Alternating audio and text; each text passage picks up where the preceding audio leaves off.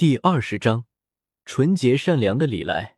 一一一一一，本群每日更新发布小说，来自新小说群，新小说群四七九一八七一零二。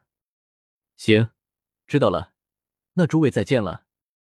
李来拿了 U 盘，也顾不上去查看其中的具体内容，朝着全信的一群艺人挥了挥手，便带着纸锦花第一个离开了据点。接下来的一段时间里，他是说什么也不敢和这些家伙搅在一起了，得躲远点，省得到时候老天师把怒气撒到他的头上。咱们去哪？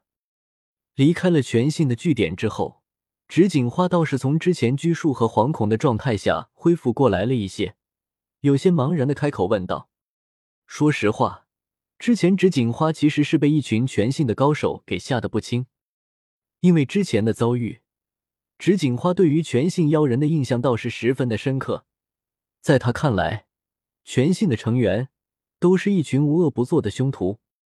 当然，这么说其实也确实没毛病。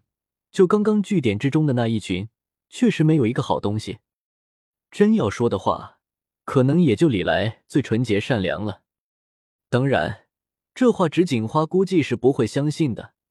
对于李来，他其实也挺畏惧的。毕竟，李来曾经好几次在他面前暴起杀人，而且还是毫无征兆的那种。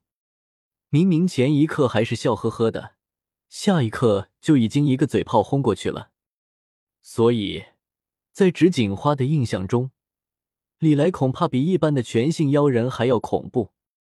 之所以他现在愿意老老实实的跟着李来，主要也是今天的遭遇对于他而言太过恐怖了。